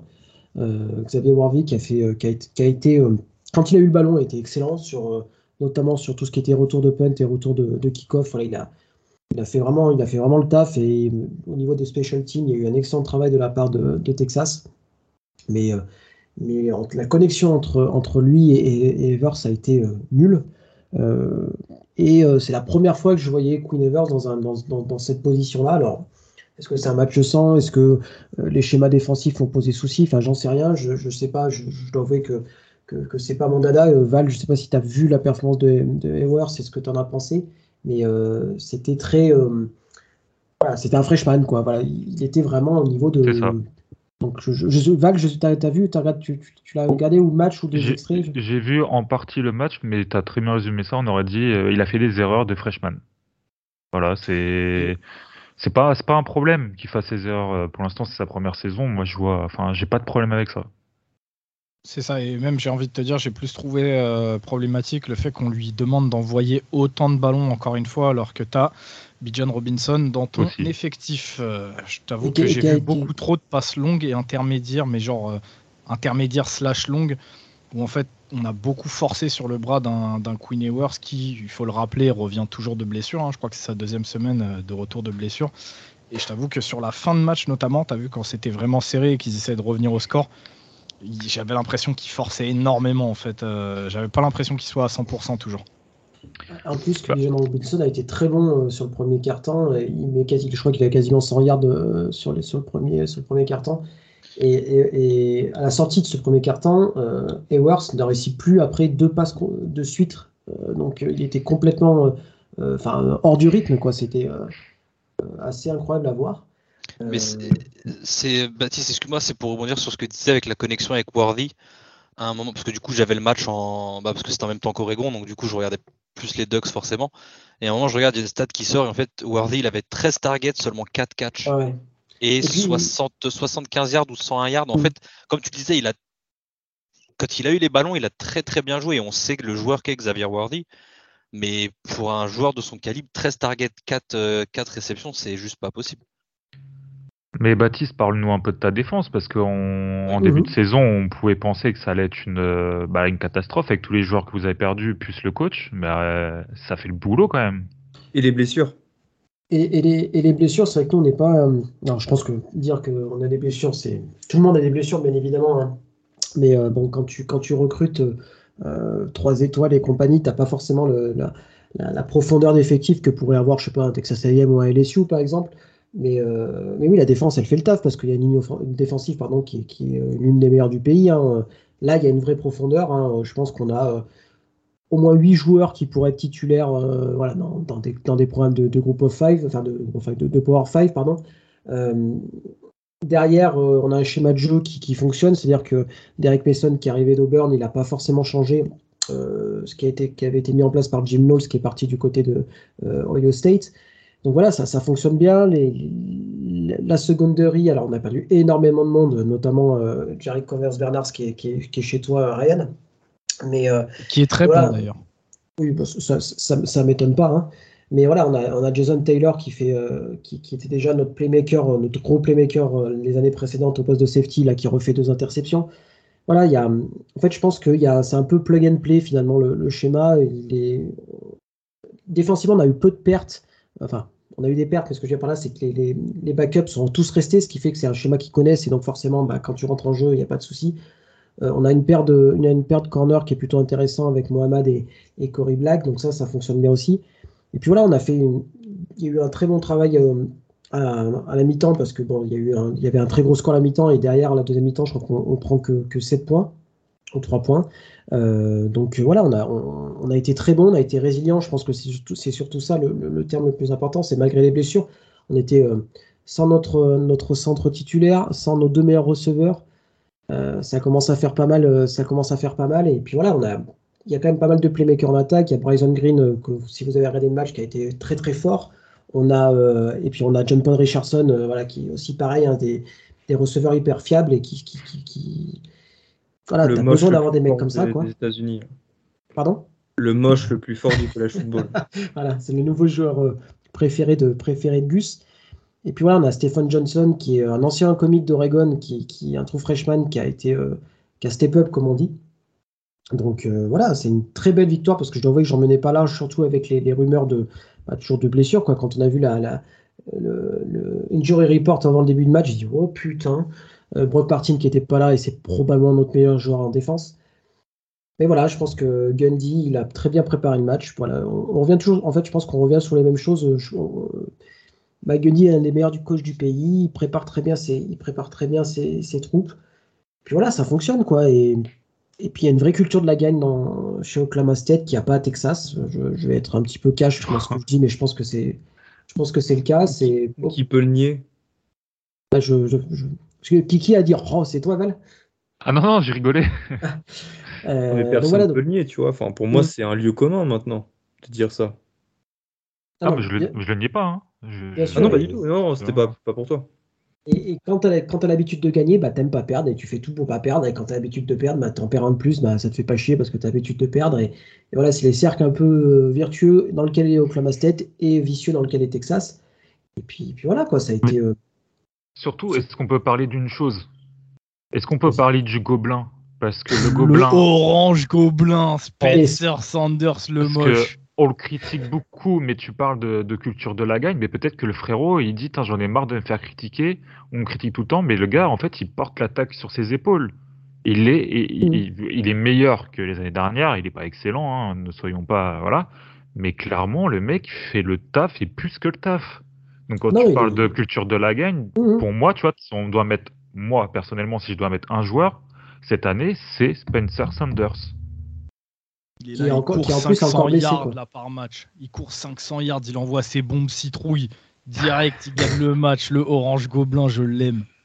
Non, non, et puis c'est un joueur, euh, c'est un joueur hyper excitant. Et puis voilà, quand il, quand il, quand il court là, euh, il est quand même, il a des moves qui sont assez chiants à, à défendre. Enfin, voilà, c'est, des joueurs qui sont, qui sont, qui sont chiants à jouer. Enfin, de toute façon, euh, ces modèles du threat fonctionnent quand même très bien actuellement. Et pareil, ça fait 5 ans qu'il est là, donc il est dans un système offensif qu'il connaît par cœur. Et et euh, puis voilà, il, sait quand même lancer à peu près correctement le ballon. Alors c'est pas c'est pas Andrew Luck, hein, on est d'accord, mais. Euh, il envoie des sacrés dimes. Hein, et puis il y a des fois, il y a des passes, elles sont vraiment très précises. Hein, ce qu'il ne faisait absolument pas l'année dernière. L'année dernière, ouais, je suis d'accord. Mais il y a certaines passes cette année, il faut s'accrocher quand même. C'est des petites fenêtres et il les envoie parfaitement. Ouais, ben, bon zip, bien tendu. Non, franchement, cette année, j'ai. Non, de toute façon, je t'ai dit, par rapport à l'an dernier, tu as vu, l'an dernier, on le critiquait mmh. beaucoup, Val. C'était notre, notre, c'était notre running gag. Là, cette année, vraiment, je vous dis, je suis en train de me prendre d'un love pour Spencer Sanders parce que, tu vois, j'en parlais tout à l'heure avec Jaden Daniels, Baptiste. Bah, Sanders, c'est un bonhomme. C'est un bonhomme, c'est un leader en fait. Il va au charbon, il prend des coups et il sait qu'il est limité sur certains trucs, mais il va venir et avec ses armes, bah, il va tout donner en fait. Ouais, Et il, j'aime joue, il bien. joue avec le, il joue avec du cœur et je pense que c'est c'est ça J'aime qu'on aime bien. aussi. Quoi. Je respecte ça, tu vois. Donc, il- franchement, je te dis, je suis en train de me prendre à kiffer Sanders, vraiment. Et bah, comme ça, euh, les Commanders euh, le drafteront et ça sera tout. Non, merci. J'ai déjà Taylor Heineke dans le même genre. Tu me laisses tranquille. Euh, ça marche. Bon, je pense qu'on a fait un petit tour euh, du Power 5. Euh, Gus, ça va être ton moment de, de- briller, comme on dit. On va faire un petit point sur le groupe of 5. On n'en a pas beaucoup parlé jusqu'à présent. Euh, on, va faire un petit point sur, notamment sur Tulane, qui est l'équipe du, Non, pardon, je dis n'importe quoi, Cincinnati devant la PayPal. Mais en tout cas, c'est peut-être le programme surprise dans le groupe of 5 cette saison. Ils sont à 6-1, c'est ça? 6-1 ou 7-1 6-1. 7-1. Euh, 7-1. Une 7-1, seule, pardon. victoire- une seule défaite pardon, face à Southern Miss euh, 27-24. Ah Oui, dans un match, euh, c'est vrai, euh, très très serré. Ils viennent de battre euh, Tulane, euh, Memphis, pardon. Mm. Euh, Est-ce que ça serait pas eux mm, le, on va dire le l'underdog pour être euh, pour être dans la dans un New York Six Bowl euh, New York Six Bowl euh, de fin d'année avec Cincinnati bien évidemment, mais en tout cas cette équipe-là, elle est quand même pleine de qualité, ça fait plaisir, Dongus. Ouais, ça fait super plaisir parce que, en je pense que c'est une équipe qui est euh, assez unanimement euh, aimée. Euh, je sais pas vous, les gars, mais ils ont réussi à créer un, toute une, sympathie autour d'eux, bah, notamment avec euh, leur logo, la vague, avec des maillots, etc. C'est vraiment un programme sexy pour le coup, qui a connu des, qui a connu ses heures de gloire. hein. Baptiste, je te laisse sortir les stats, mais ils ont remporté pas mal de secs du temps où ils étaient dans la conf. Tout à fait. Et bah maintenant, là, pour la septième année de Willy Fritz, alors il était déjà allé en bowl trois fois, je crois. Là, il semble sortir euh, sa, sa meilleure saison. Alors évidemment, et Val, tu m'appuies s'il te plaît, euh, c'est euh, le fait de, de bons joueurs, à commencer par euh, Michael Pratt. Oui. Michael Pratt, euh, qui est un. Et je me demande, il, il avait commis à Tulane ou il a transféré? J'ai toujours un doute avec ce joueur. Je crois qu'il avait commit. Hein. Bref, un, bon joueur sur la saison, bah, il est à 1718 yards euh, pour euh, 12 touchdowns. Il lance quasiment aucune interception. Voilà, c'est un bon joueur. En plus, euh, ils ont euh, des running backs aussi hyper intéressants avec euh, euh, euh, Spears euh, qui est à 100 588 yards et 9 touchdowns. Euh, je trouve que c'est une équipe euh, complète. Maintenant, la fin de leur calendrier est euh, plutôt difficile. Pas sympa du tout, ouais. Euh, Tulsa, UCF, SMU et Cincinnati, euh, bon, au moins ils ont leur destin entre les mains. Euh, vaut mieux être dans cette position que, que déjà avec 3-4 défaites dans, dans, dans la valise. Mais non, non, ça va être compliqué, mais au moins ils peuvent le faire. Ils ont montré qu'ils étaient capables de remporter euh, des gros matchs. Je pense notamment à celui euh, face à Kansas State. hein. Parce qu'on rappelle, Kansas State, ils ont perdu que deux matchs cette année. Et le premier, c'était face à Tulane. Après, ils ont battu East Carolina. East Carolina, qui est une très très bonne équipe aussi cette année, les Pirates. Et Qui viennent de battre Memphis, UCF. voilà. Et Memphis, euh, bon, qui déçoit un petit peu Memphis. Je pense qu'on les attendait un peu plus haut parce que c'était Ingan, le quarterback, avait montré de, de belles choses l'an dernier. Enfin, sur la, sur la fin de saison. Euh, voilà. C'est tout ce que j'avais à dire sur la Green Wave. Très bien, très bien. Euh, on va parler un petit peu de la. J'aurais juste une chose à dire, excusez-moi, ça fait plaisir de voir une équipe à la Nouvelle-Orléans qui sait jouer au football. je je m'arrêterai là-dessus. C'est- l'épisode des pleurs euh, de, de- des franchises NFL. Il n'y a, il y a que- il y a- il y a que Ryan qui est content avec ses Ils ont un campus euh, magnifique en plus de ça. Ouais, il faut- vraiment très très beau le campus. Moi, Ouais, c'est vrai que- vrai que tous les fans de- receveur numéro 1.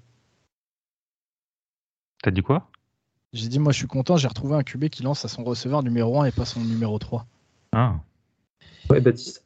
C'est c'est vrai, c'est vrai, c'est marrant parce que tous les fans des Saints sont en général des quand ils ont une équipe universitaire à, à encourager, c'est plutôt euh, c'est plutôt LSU alors qu'ils en ont une euh, bah, pile poil à la Nouvelle-Orléans, c'est c'est Tulane, mais tout le monde Ouais. s'en fout en fait, c'est assez marrant.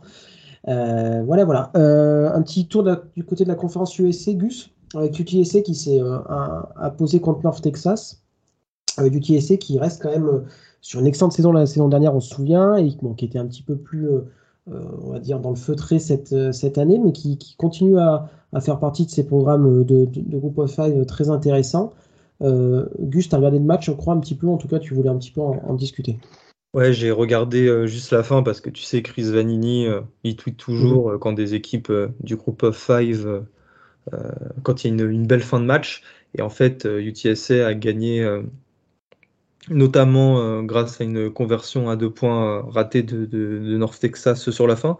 North Texas qui fait une bonne saison en conférence USA, mais de toute façon, là c'est ce que je vais vous dire, toutes les équipes de conférence USA euh, semblent se valoir, peut-être hormis UTSA qui, qui est devant avec 4 victoires et 0 défaites en conférence.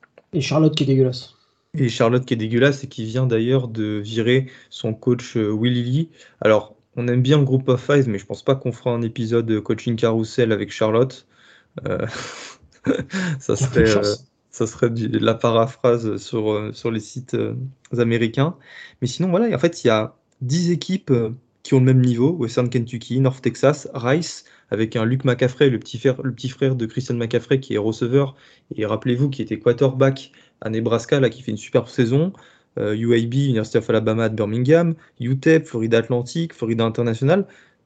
C'est une conférence qui est homogène et du coup intéressante à suivre. Euh, bon, on se dirige tout droit comme l'an dernier avec, une victoire, euh, avec une finale de conférence UTSA Western Kentucky. Mais voilà, la conférence USA est intéressante cette année. C'est un petit peu moins le cas euh, de la Mountain West que je trouve très très décevante. Alors, pourquoi je trouve la Mountain West décevante? Parce que tu n'as aucun programme qui se détache. L'an dernier, on avait eu Utah State, on avait eu San Diego State, on avait eu Fresno State. Là, cette année, il n'y en a pas. La meilleure équipe, c'est Boise State. Et encore, on ne peut pas dire que les Broncos euh, soient si impressionnants que ça. Bah, d'ailleurs, leur quarterback titulaire est parti sur le portail des transferts. Leur euh, coordinateur offensif, Tim Ploff, est aussi parti. Donc voilà, c'est pas une bonne année pour, euh, pour, pour cette conférence qui compte, allez, quatre des pires équipes du pays Hawaii, Nevada, Colorado State. Colorado State, ses deux seules victoires euh, ont été face à Hawaii et Nevada à chaque fois de plus de 3 points. Euh, voilà, c'est vous dire euh, le, niveau, le niveau des deux autres. New Mexico, mais bon, ça on commence à avoir l'habitude. Air Force, qui est beaucoup moins bon que l'an dernier. Il faudrait que quelqu'un me dise quel était le bilan d'Air Force, mais ils avaient fait une très très bonne saison et je pense qu'ils avaient gagné leur bowl face à, ah, ils avaient, battu une équipe du Power 5, non euh, Air Force? Ils, ont dû, ils, avaient, dû jouer un match. tu sais, c'est leur, leur bowl de Mountain West contre Pac-12, ça devait être ça. Ils, ont dû être à 9-4 ou, ou 10-3, je pense, Air Force l'année dernière. Je vais, je vais doubler rapidos. Bah, tu vois, là, je pense que Air Force n'atteindra pas ce bilan-là. Et paradoxalement, c'est Wyoming qui s'en sort plutôt bien. Wyoming qui a perdu tout son effectif sur le portail des transferts, littéralement tout son effectif. Et euh, voilà, ils s'en sortent euh, plutôt bien, les Cowboys. c'est les Cowboys Wyoming. C'est les Cowboys, tout à fait. évidemment, Fresno State, euh, bah, quand t'as pas Jake Henner, c'est compliqué. Hein. Il est toujours blessé, on ne sait pas quand est-ce qu'il va, quand est-ce qu'il va revenir. Jake Henner aurait dû partir à la draft. Et il aurait dû partir à la dernière draft, merci Val. Et donc du coup, 3 victoires et 4 défaites pour Fresno State. San Diego State, c'est pas bien mieux avec un 4-3. Et en, du coup, dans la division Ouest, c'est San Jose State qui a la première place avec 4 victoires et 2 défaites. Quand tu es premier de ta division et que tu as 2 défaites déjà, euh, ça en dit long sur, euh, sur le niveau euh, de la conférence. Donc c'était 10-3 pour Air Force l'année dernière, c'était une victoire contre Louisville, je me, suis trompé. Voilà, Louisville.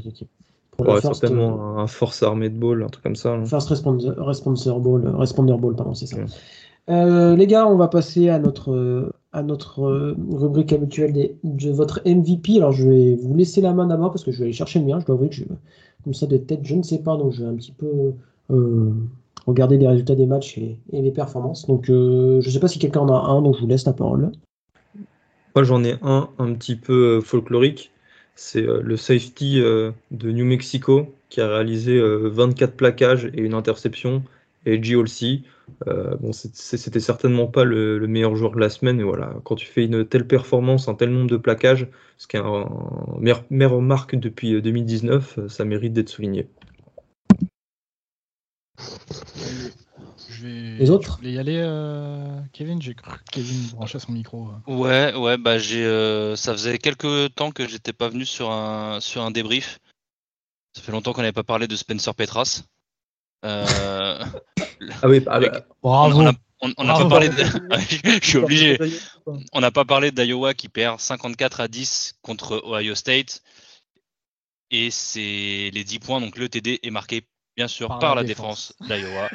et Spencer Petras qui finit à 6 sur 14, 49 yards pour deux interceptions. Son backup a presque plus lancé que lui, qui finit à euh, Alex Padilla, qui finit à 5 sur 10, 32 yards, une interception, une offense d'Iowa qui est digne d'une équipe Bravo. de régional Poitou-Charentes française. C'est magnifique. Euh, mais blague à part, je resterai dans les QB et forcément, s'il y a bien une semaine où je peux faire mon homer au niveau des QB et du MVP, et ben ce sera Bonix. Ouais, ça s'entend complètement. Mais du coup, bah, fait chier parce que je vais pas être euh, très original. Moi aussi, je vais faire le homer. Euh, comme d'habitude, Ah. Comme d'habitude, j'ai deux, euh, deux MVP, vous le savez. Donc, euh, bah, le premier en attaque, Jaden Daniels, hein, qui nous sort un 21 sur 28, 248 yards et 2 TD à la passe, 0 interception. Mais qui rajoute aussi 121 yards au sol pour 3 TD, ce qui nous fait donc euh, 5 TD et euh, je ne sais combien, 300 et quelques plus yards, sans turnover. Donc euh, en offense, ce sera Jaden Daniels. Et en défense, je fais le homer là aussi. Je vais mettre Mekai Wingo, notre defensive tackle sophomore qui finit le match à 7 plaquages et quelques. Je crois qu'il finit à 2,5 sacs. plaquages pour Ouais. perdre. Il est à 1,5 sac, euh, une passe déflecte. Enfin bref, un, un énorme match. Je, je crois que Missouri aurait adoré le garder cette saison. Je pense aussi. Et euh, d'ailleurs, on en reparlera l'an prochain, Val. Sache-le. Et ils, ont, ils avaient aussi perdu euh, Hakim Mesidor pour euh, Miami. Ou alors Hakim Mesidor était à West Virginia. Ouais, quoi qu'il en soit, euh, Missouri a perdu des bons joueurs sur le portail des transferts. Euh, moi, bah, j'aurais bien mis Bonix, mais bon, je vais pas le redire une deuxième fois. Du coup, je vais dire euh, Anferni Orgy de Vanderbilt, euh, chose assez rare, je pense. Euh, 12 plaquages, un sac, 2,5 plaquages, plaquages pour perte, dont un que vous avez sûrement dû voir passer en highlight où il hurdle le, Mm. le, le lineman pour aller faire euh, euh, le strip le ballon. Ouais, Ouais. un- incroyable play. Ouais, Incroyable. le play ouf. Euh, donc euh, voilà, et puis vu que je me prends plaisir à regarder Vanderbilt un peu en ce moment, bah voilà, autant mettre un peu de lumière sur eux. Putain, et ça fait longtemps qu'un être humain n'a pas sorti cette phrase quand même. hein. C'est bah en fait Vanderbilt est- n'est pas une bonne équipe, mais elle est meilleure et avec quelques joueurs intéressants. Donc au final, ça se regarde globalement plutôt pas mal. Ils ont, ils ont failli battre euh, Missouri, hein, mine de rien. Ouais, Ouais, ils ont perdu ils 3 prennent- points, Ils prennent 17-14, je crois, ou quelque chose comme ça. hein. c'est ça. Euh, il reste plus que moi? Ouais. Eh ben, je vais dire Bonix, euh, juste parce que comme ça, il y a, il y a- il y a la- la- la- le, le copie, un de mes copy pasta préférés des internets qui, qui ressort. Euh, donc c'était il y a trois ans, je crois que c'était pour l'année sophomore euh, sur Reddit. Il y a un copy pasta qui, était, euh, qui a commencé à sortir et euh, voilà, il, il ressort maintenant. Donc c'est Bonix has improved so much under his new- this new offense. His focus is having fun. I won't be surprised if he's a dark horse for the Heisman. Et voilà. Et donc là, c'est marrant parce que bah, maintenant, c'est un dark horse pour le, pour le Heisman Trophy. Donc euh, Ouais. ça me fait rire de, de revoir le copy pasta qui ressort. Voilà, voilà. Donc J'ai un MVP. Bonix. J'ai un autre MVP, c'est euh, l'attaque de Miami, euh, qui a perdu 8 ballons, 8 turnovers. Euh, c'est le record en Power 5 depuis 2009. Voilà. Et petite dédicace à Elio. Tyler Van Dyke. À, à vo- à- à Ah, votre avis, Il s'est blessé, il s'est blessé, il s'est blessé. hein. Ouais, mais là c'était Jay Garcia qui a fait de la, de la D. Ouais, ouais, je à sais, votre mais avis, quel est le meilleur dédicace à Miami Elio. Le Miami de l'Ohio ou le Miami de Floride? Oh, putain, celle-là aussi, ça fait longtemps qu'on n'a pas posé. la Celui de l'Ohio. Ça, ça aurait, ça aurait été l'année dernière, je t'aurais dit l'Ohio direct, mais là. euh, Attends, je- attendez, je vais vous dire, ils sont à combien? Ne serait-ce que pour le logo, tu vois. Ils sont à 3-5 euh, Miami à Ohio. Ouais, bah Miami, Ohio, du coup. Miami, voilà. Ohio. Ça marche. Et ben, sur ce, je crois qu'on a fait le tour. Euh, merci les gars d'avoir été euh, avec nous. On se revoit samedi pour le 1 to 6. Euh, et puis d'ici là, portez-vous bien. Merci à tous. Bisous, bisous, ciao. Merci Salut. à vous, ciao.